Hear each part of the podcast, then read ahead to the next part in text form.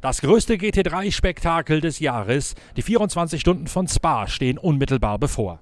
Dieser Podcast wird präsentiert von Shell Helix Ultra. Das Premium-Motorenöl für deinen Motor.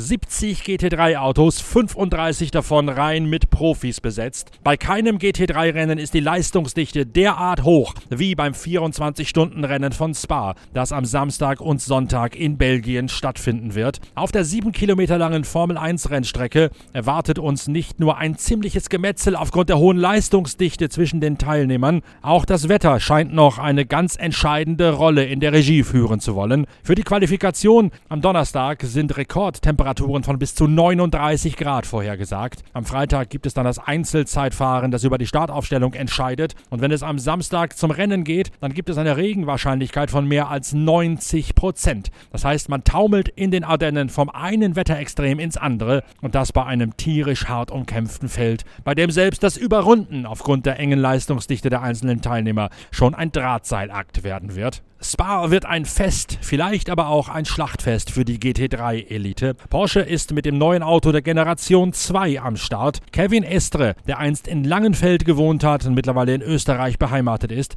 blickt voraus auf den Langstreckenklassiker. Ist Spa das schwierigste GT3-Rennen zu gewinnen?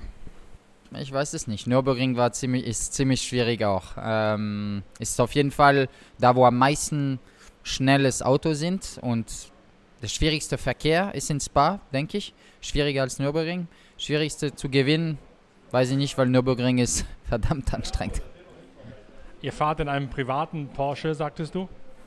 Ja, äh, in ein privates Team, äh, also Customer Team, das ist überall so im, im, äh, im GT3. Aber da dieses Team ist, fährt normalerweise in Silver Cup in, äh, in Blancpain, ist auch ganz neu für diese Saison.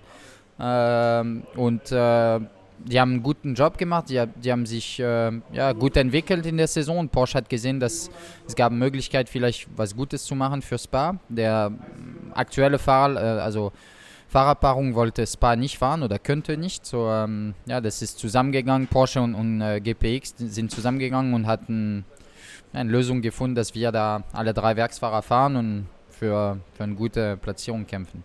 Ist das Team schon gut genug, um, um den Gesamtsieg mitfahren zu können? gegen Rowe, gegen Timo und Konsorten? Oder fehlt da noch das letzte bisschen? Und was könnt ihr denen vielleicht sogar noch beibringen? Ja, ich glaube, das war der Ziel, dass wir da rankommen, dass auf jeden Fall wir, wir gehen hin, um ein gutes Ergebnis zu machen und vielleicht das Team auch ein bisschen mehr Erfahrung zu bringen und in, in ein vielleicht Tick höheres Niveau fahren, als was die bis jetzt gefahren sind, weil wir mehr Erfahrung haben als die anderen Fahrer. Ähm, aber wir haben einen Test gemacht in, äh, in Spa, der ein, ein von den beiden Offizielltests äh, direkt nach Nürburgring. Ähm, und äh, es war ein guter Test eigentlich. Also das Team ist auf ein sehr gutes Niveau, Mechaniker sehr gut. Äh, das Auto war auch stark, also wir waren, wir waren ziemlich schnell. Aber dann im Rennsituation kennen wir das Team nicht. Wir denken, das ist gut und Porsche sagen uns, das ist gut. So, ich denke, wir haben eine Chance. Aber mit so viel, Renn so viel Autos und wir sind beide, keiner von uns ist in äh, Blancpain gefahren seit zwei Jahren. So wir kennen die Konkurrenz nicht. Wie, wie, wie ist das Team im Vergleich zu den, an, zu den anderen? Und kennt auch die Reifen nicht wahrscheinlich. Ja, genau. Wir kennen die Reifen nicht. Das war unser erstes Mal beim Test in Spa, äh, wo wir mit dem neu GT3R mit Pirelli gefahren sind. So, ähm, es war ziemlich viel zu lernen, ziemlich viel neu zusammen äh, gemacht für, für einen Test. Aber es hat gut funktioniert. Wir waren, waren direkt, direkt da und äh, ja, wir sind sehr zuverlässig, dass wir können was, was Gutes machen. Was können die Reifen? Könnt ihr damit unter Umständen Doppelturns fahren oder zumindest diese anderthalb Turns, die in Spa ja Sinn ergeben können, je nach Rennsituation und Neutralisation Safety Car? Ich glaube, es ist sehr abhängig vom, ähm, vom Temperatur, äh, Strecketemperatur, aber ich denke, es wird schwierig. Man sieht schon dieses Jahr ein paar Reifenschaden bei Porsche, bei Lambo, bei Audi und ich glaube, der Risiko ist wahrscheinlich zu hoch äh, in Spa, dass man, wenn kein Gummi hat oder irgendein Construction-Fehler und dann kriegt man einen Reifenschaden, dann hat man mehr verlieren, als der Reifen zu wechseln nach einer Stunde. So. Mal schauen, wie das, das Rennen sich entwickelt. Mit mehr Grip auf der Strecke, wenn alle da fahren, dann hast du weniger Verschleiß. Aber ich glaube, es wird warm und wenn es warm ist, ist es sicher anstrengend für den Reifen. Ist das Risiko in Spa generell höher? Ich glaube, Lamborghini hat beim Test schon drei Autos durchgebracht. Also es scheint schon eine unfallträchtige Veranstaltung zu werden. Ja, Spa ist immer, wenn du guckst im, im WEC, die, die größten Unfälle sind in Spa. Äh, dieses Jahr nicht mit Regen und äh, Hagel und Schnee, was ganz verrückt war, aber jeder war sehr, sehr artig. Äh, aber ähm, ja, ich glaube, Spa ist, es ist eine Oldschool-Strecke und das ist auch gut so. Also ich finde es gut. Aber sicherlich hat man da sehr hohe Geschwindigkeit. Man in, beim 24-Stunden-Spa äh, fährt man vielleicht 10 Runden hinter dem Safety Car, hat mal kalte Reifen, dann wieder Vollgas in Rouge, Compression, vielleicht der Reifen mag das nicht oder der Fahrer macht einen Fahrfehler und crasht man direkt beim Restart. Es ist sehr oft, dass man so, so einen Crash hat, und, äh, aber das ist part of the race und ich glaube, wir haben genug Erfahrung, um das äh, rumzukommen und, und keinen Fehler dort zu machen, aber ja, wenn du einen Fehler ins Bar machst, bist du, bist du sehr einfach in, in der Mauer und äh, das tut weh, dann ist dein Rennen zu Ende weil es so viele gleich schnelle oder ähnlich schnelle GT3 gibt, steigt das Risiko wahrscheinlich nochmal an. Ja, weil du sehr viel pushen musst. Das ist bei jeder 24-Stunden-Rennen äh, praktisch. Also Le Mans und Nürburgring war dieses Jahr auch 100% die ganze Zeit, weil du kannst dich nicht erlauben, zu weit weg zu, zu fahren und es wird in Spa gleich. Aber in Spa hast du 73 Autos, die gleich Performance haben und das hast du nicht im Nürburgring oder in, äh, in Le Mans. Und das ist noch ein anderer Faktor, dass man sehr einfach crashen kann im Verkehr, weil jeder kann spät bremsen mit ABS. Ein Amateur, der drei Sekunden, vier Sekunden langsamer fährt, ins Bar, in Busstop, bremst er mit fünf Meter vielleicht früher als du. So, das heißt, zum Überholen musst du ein kleines Risiko nehmen und du bist nicht schneller auf dem Topspeed als ein Amateur. Und äh, so deswegen, das, das bringt noch der Risiko und die Unfälle ein bisschen höher ins Spa als vielleicht in, in Le Mans oder im, im, äh, in Nürburgring mit GT-Fahrzeugen. Darum gab es ja auch letztes Jahr die Diskussion, die, glaube ich, Laurenz Fantor sogar angestoßen hat, über die Fahrweise von Herrenfahrern, die beim Überrunden zu sehr ins Kämpfen verfallen seien. Ja, das ist, das ist schwierig, weil GT3 hat angefangen mit, mit Pro M und ich glaube, es muss so auch bleiben, dass, dass äh, die beide, also Pro und Amateur, müssen zusammenfahren und Respekt haben. Aber dieses Wort, also dieses Respekt ist für mich, für mein Verhältnis in, in Spa, die letzte oder generell in Blancpain-Serien, die letzten zwei, drei Jahre, ist weniger und weniger geworden und man muss als Pro, als Profi Respekt haben auf dem Amateur, aber auch verkehrt rum. Und mit einem GT3-Auto, wie ich sagte, das ist sehr einfach spät zu bremsen. Für einen Amateur, der bremst mit voller Kraft und bremst genauso spät wie du, nur ist er langsamer auf der Kurve. Und wenn er nicht wirklich Respekt für dich hast und bremst so spät wie möglich und ist dem egal, ob du überholen willst oder nicht, dann nimmst du ein Risiko und wenn er einlenken will, lenkt er ein und dann gibt es Kontakt. Und das ist der, diese, da muss der, der Rennleiter und Stewards guten Worte haben für alle, für beide Seiten, dass wir ja, zusammen koexistieren können. Habt ihr es da mit dem neuen GT3 eine Spur leichter? Wenn man sagt, ja, das Auto sei auf der Bremse deutlich besser, und mit Teams, die jetzt schon Blancpain das ganze Jahr fahren, wenn ich mit denen mal spreche, sagen die, der Porsche ist eigentlich das Auto, mit dem man im GT3 am besten überholen kann. Also auch wahrscheinlich am besten überrunden kann, wenn du da mehr Risiko in Kauf nehmen musst. Ja, also die sagen das. Sicher, das Auto ist super auf der Bremse. Äh, aber was die auch, was auch Mathieu Jaminet oder Sven Müller oder so sagen, die, die haben noch nie ein in der Blancpain gehabt ohne Kontakt. Und, äh, und ein Kontakt in ein 3-Stunden-Rennen kannst du vielleicht, äh, kannst du vielleicht durchgehen und, und fährst du zu Ende. Aber wenn du einen Kontakt nach drei Stunden von einem 24-Stunden-Rennen, dann weißt du, dass, oder abhängig wie der Kontakt ist, dass du irgendwas kaputt machst, aerodynamisch oder der Spur oder irgendwas und dann wird nicht durchhalten oder wird zu langsamer. Und das ist ein Problem. Also es ist gut, dass wir späten bremsen kann, aber wenn du äh, jede, jede, zehnte, jede zehnte Überholmanöver einen Kontakt hast, dann hast du es verloren. Beschäftigt ihr euch mit den ganzen strategischen Einschränkungen, die es da gibt? Also Fahrzeit, Standzeit, wann du den Joker-Stopp legen darfst und die ganzen Sachen? Oder lässt dir das am Funk einfach erklären und sagen, jetzt machst du dies oder jenes? Na, als Fahrer kannst du da nicht, weil es sind so viele Faktoren. Wenn du drin sitzt im Auto, Du hast keine Informationen von Außenwelt. Du weißt nur, okay, ich bin da gefahren, ich kann vielleicht noch zehn Runden fahren mit meinen Reifen, aber was bringt das? Die, das Team weiß genauso viel wie du, die fragen dich und dann die müssen das, das, äh, das Entscheidung treffen mit dem Strategiesoftware, was sie haben, mit äh, ja, alle Informationen, die die haben. Du als Fahrer hast keine Informationen, außer was du, was du weißt vom Auto, was das Auto kannst und was du kannst das war's. Dann kommunizierst du Team und das war's. Du kannst nicht entschieden, weil du, du würdest falsch, falsch liegen, weil du nicht genug Informationen hast. Ich habe immer das Gefühl, oder anders gesagt, ich bin während solcher 24-Stunden-Rennen gerne im Austausch per Mail mit manchen Ingenieuren, die sich dann die Zeit nehmen, hin und wieder was rüber zu schicken, um zu sagen, wie es gerade aussieht. Ich habe das Gefühl, dass es in Spa deutlich mehr Facetten gibt, strategisch zu bedenken, als am Ring oder in Le Mans. Ja, es ist äh, Ring und Le Mans sind größere Runde. Also man kann nicht so viel spielen mit dem mit dem Anzahl von Runde.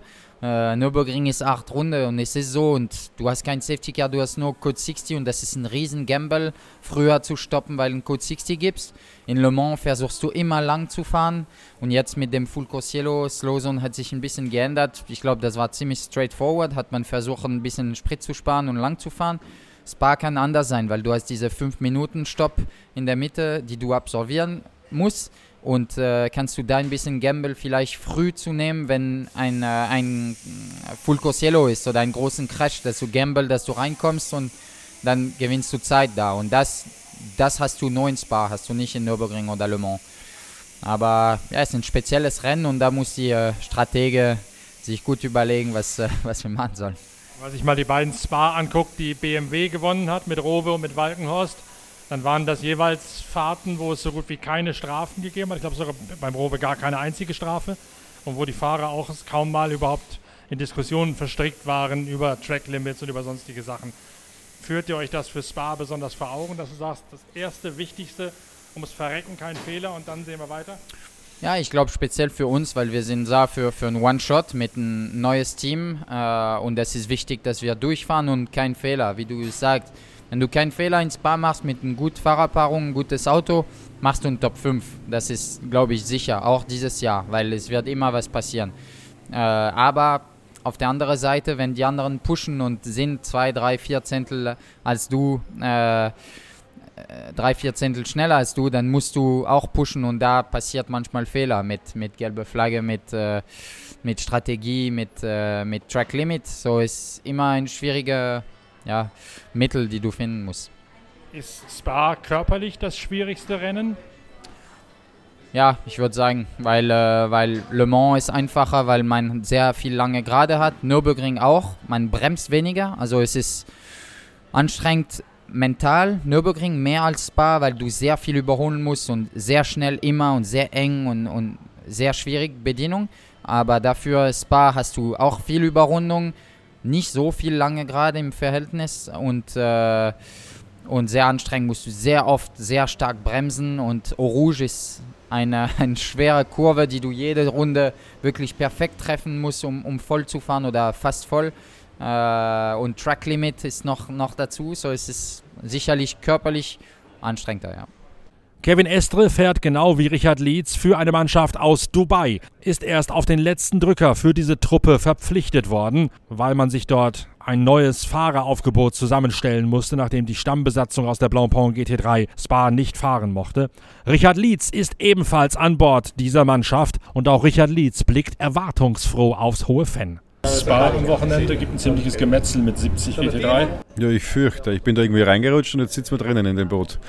Ähm, das Wetter habe ich gesehen, soll auch ein bisschen regnen. Äh, ich glaub, ja, ich habe gehört, es gibt erstmal äh, knapp 40 Grad donnerstags, wenn ihr qualifizieren müsst, und dann ab Samstag irgendwie eine 95-prozentige Regenwahrscheinlichkeit. Ja, ja, und, und alles ist für uns neu. Das Auto, Pirelli, das Team, kommen hier vom RSR 19-Test mit Michelin bei 5, 50 Grad äh, Streckentemperaturen, wird sicherlich lustig, aber das Leben ist ein Kompromiss und Motorsport auch. Von daher ist für alle gleich. Wir sitzen im gleichen Boot, 70 Autos starten. Schauen wir, wie viel ankommen. Du kennst ja Spa nur noch aus eigener Anschauung, noch aus alten Zeiten. Das Rennen hat sich ja ziemlich gewandelt als ein riesiges GT3-Schlachtfest sozusagen. Wie geht man das an, wenn man die Strategie sich anguckt? Du darfst ja erstens keinen Fehler machen, was bei den ganzen Autos nicht einfach ist. Und du musst dich wahrscheinlich mehr oder minder blind aufs Team verlassen, dass die immer den richtigen Call machen. Ja, und ich glaube, dass das zwei Dinge sind, die man fast nicht beeinflussen kann bei 70 Autos auf einer relativ kleinen Strecke wie Spa. Und äh, alles natürlich motivierte GT-Piloten, die zeigen wollen, wie gut sie sind. Und wollen wir natürlich auch. Jeder will den Sieg beim großen Rennen. Ich glaube, es wird ein hartes Rennen. Ist Spa vergleichbar mit Nürburgring 24 Stunden? Ich glaube, dass der Performance-Unterschied der Auto äh, weniger ist und von daher ist es in Spa sollte es eigentlich unter Anführungszeichen besser sein. Äh, wobei ich glaube, dass der Respekt von den Fahrern zur Strecke auf der Nordschleife höher ist. Von daher kann auch Spa dann wieder schwierig sein. Aber der Performance-Unterschied, Geschwindigkeitsunterschied unter den Fahrzeugen sollte in Spa besser sein. Aber wie gesagt, ich glaube, auf der Nordschleife äh, gibt es Fahrerunterschiede größere und auch welche, die die Strecke mehr respektieren wie die anderen. Von daher könnte Spa schon schlimmer werden. Gibt es eine Marke, ein Modell, das der Strecke Spa besonders liegt oder ist das dank BOP alles völlig offen? Ich habe eigentlich großes Vertrauen in die BOP und muss auch sagen, dass ich mich in der Blanc-Serie noch nicht so auskenne. Ähm, aber ich schaue eigentlich immer auf die, ja, auf die Autos, die auf dem, auf dem Poster vorne drauf sind. Und ich glaube, ich habe da einen Bentley gesehen. Also aber auch ein Porsche der war daneben. Stimmt, das ist ein grüner Porsche. Also deswegen vertraue ich auch in die BOP, dass das gut ist. aber wie gesagt, ich bin da zu weit weg. Äh, das, was, was, was, wollen wir als Fahrer machen? Ich steige ein und gebe Gas bei 70 Autos mit so vielen Fahrern. Das bringt nichts, wenn wir uns so den Kopf zu brechen. Kernthema wird ja wahrscheinlich das richtige Überrunden sein, mal abgesehen davon, dass man äh, keinen Fehler macht, keine Strafe, wie gerade gesagt, aber du musst ja auch viele Autos überrunden, die per se nominell technisch gleich stark sind wie eure. Das heißt, du musst ein Auto haben, mit dem du auch tatsächlich überrundend Kampf führen kannst. Ja, absolut. Also ich glaube, dass das Setup oder die Fahrbarkeit vom Auto das, das Key sein wird, vor allem wenn die Wetterverhältnisse unterschiedlich sein sollen. Äh, mit, mit Regen und, und Trocken brauchst du ein Auto, was angenehm zum Fahren ist und wo du pushen kannst. Und wenn du pushen kannst, kannst du auch überholen. Und wenn du überholen kannst, verlierst du weniger Zeit im Verkehr und ist sicherlich nicht schlecht im Rennen. Aber ich glaube, wir fahren jetzt mal 20 Stunden und schauen wir mal, wie das Auto ausschaut und dann sehen wir, wo wir sind und dann letzten vier Stunden Attacke. Pascal Zolinden wird mehr oder weniger direkt vom Prolog der Sportwagen-Weltmeisterschaft in Barcelona rüberreisen nach Spa-Francorchamps, um dort die GT3 Kundensporteinsätze seiner Marke von Porsche zu überblicken und zu überwachen. Und auch Pascal Zolinden erwartet sich viel vom Langstreckenrennen. Ähm, in Spa haben wir 10 GT3, davon äh, 6 Pro-Autos, ähm, 3 bei äh, Rover Pro-Autos, ein bei Team 75 einen bei äh, GPX. das zählt mit zum Pro-Auto, das da plötzlich aufgetauchte GPX-Auto aus Dubai. Richtig, ja, weil jetzt sind drei Pro-Fahrer drauf. Vorher fuhren die in die Silver-Klasse und jetzt in die Pro-Klasse. Und dann Dynamic, die das erste Rennen in Monza gewonnen haben. Wie ist, äh, wie ist das Feld einzuordnen mit, drei und, oder mit 70 GT3-Autos, wenn ich richtig weiß? Ist das das härteste GT3-Rennen, was man erleben kann? Ich glaube, das härteste Rennen ist wahrscheinlich den Nürburgring als GT3-Rennen, aber als äh, vom Konkurrenzfeld, von der Anzahl an Autos und dem Level von den Fahrern ist definitiv Spar den Highlight vom Jahr für die GT3. Hat die ganze Nachwehe vom Nürburgring mit der Disqualifikation von Manta irgendwelche Auswirkungen auf die Vorbereitung ins Spa oder ist das vorbei und erledigt und vergessen? Vorbei, erledigt und vergessen. Wir wissen, was wir falsch gemacht haben. Wir haben es äh, mit Mantai kommuniziert und wir haben davon gelernt und hat keinen Einfluss auf Spa. Hat ohnehin keinen, weil es da eine andere Balance of Performance-Regelung gibt, wo diese Motorleistung so nicht quantifiziert wird. Richtig. Am Ende die äh, Motoren werden gemessen von der FIA mit der Homologation vom Auto und danach wird äh, die BOP über die Restriktoren gemacht. Was das einzige Stellmechanismus, um die Leistung einzustellen.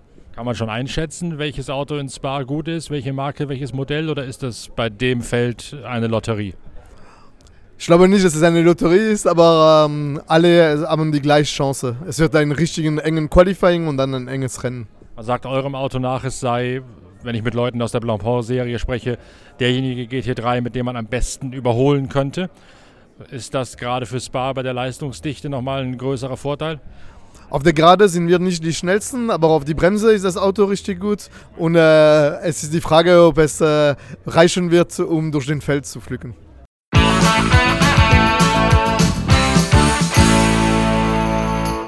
Wir widmen uns in den kommenden Tagen ausgiebig der Vorschau auf die 24 Stunden von Spa-Francorchamps und während des Rennwochenendes werde ich gemeinsam mit unserem Pitcast-Experten Lukas Luhr regelmäßige Updates und Analysen online stellen in Deutschlands erstem Online-Motorsport-Radio. Es lohnt sich also, uns zu abonnieren und uns weiterhin regelmäßig zu hören, denn bei uns erhaltet ihr alle Informationen aus Spa-Francorchamps aus erster Hand mit allen Hintergründen und stets hochaktuell präsentiert. Wir werden gemeinsam mit Lukas Luhr sicherlich die Messlatte legen, was die Berichterstattung vom 24-Stunden-Rennen aus Spa angeht. Und all diejenigen, die sich entscheiden, dort jetzt hinzufahren, denen sei eine strategische Planung ans Herz gelegt. Haltet auf der Anreise nach Belgien kurz vor der Grenze noch Ausschau nach Shell-Tankstellen, um dort Shell V-Power zu tanken, jenen Treibstoff, der die Leistung des Motors erhöht und gleichzeitig auch dessen Effizienz enorm steigert. Dank der Erkenntnisse, die Shell V-Power aus der Formel 1 gewonnen hat und direkt in den Serientreibstoff einfließen lassen kann. Wenn ihr euch für den Shell Smart Deal anmeldet, könnt ihr das Shell V-Power sogar zum Preis des regulären Superbenzins an der Tankstelle in euren Tank füllen. In dem Sinne eine gute Reise nach Spa. Viel Spaß mit unseren nächsten Podcasts. Danke fürs Reinhören. Euer Norbert Okenga.